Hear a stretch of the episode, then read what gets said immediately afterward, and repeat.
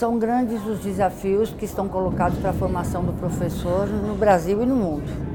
São desafios de, de, de caráter objetivo, porque com as novas tecnologias, as crianças e os adolescentes passam a ter uma outra visão de mundo. São desafios objetivos, porque também a questão do conteúdo se coloca como um desafio, a questão da flexibilidade, a questão do papel da escola e também de caráter subjetivo, porque as crianças e os adolescentes hoje possuem uma outra visão de mundo, eles têm um outro ritmo. E isso coloca, tanto para os professores como para a escola, desafios que precisam ser enfrentados.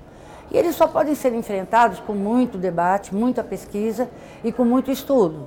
E isso está sendo feito no Brasil todo, os debates sobre educação hoje estão efervescendo no Brasil todo.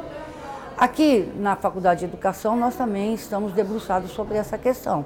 Por quê? Porque estamos hoje debatendo como é que nós vamos responder a esses desafios, tanto para a educação infantil como para a formação de professores a nível do ensino médio. Nós temos também no Brasil alguns desafios que estão colocados pela própria política educacional. Nós temos aí uma, uma PEC que foi aprovada, que congelou as verbas de educação para 20 anos. Isso vai colocar dificuldades também na formação de professores, porque uma das metas do Plano Nacional de Educação era exatamente qualificar, melhorar a formação de professores, qualificar os professores para enfrentar esses desafios e também melhorar suas condições quanto trabalhador.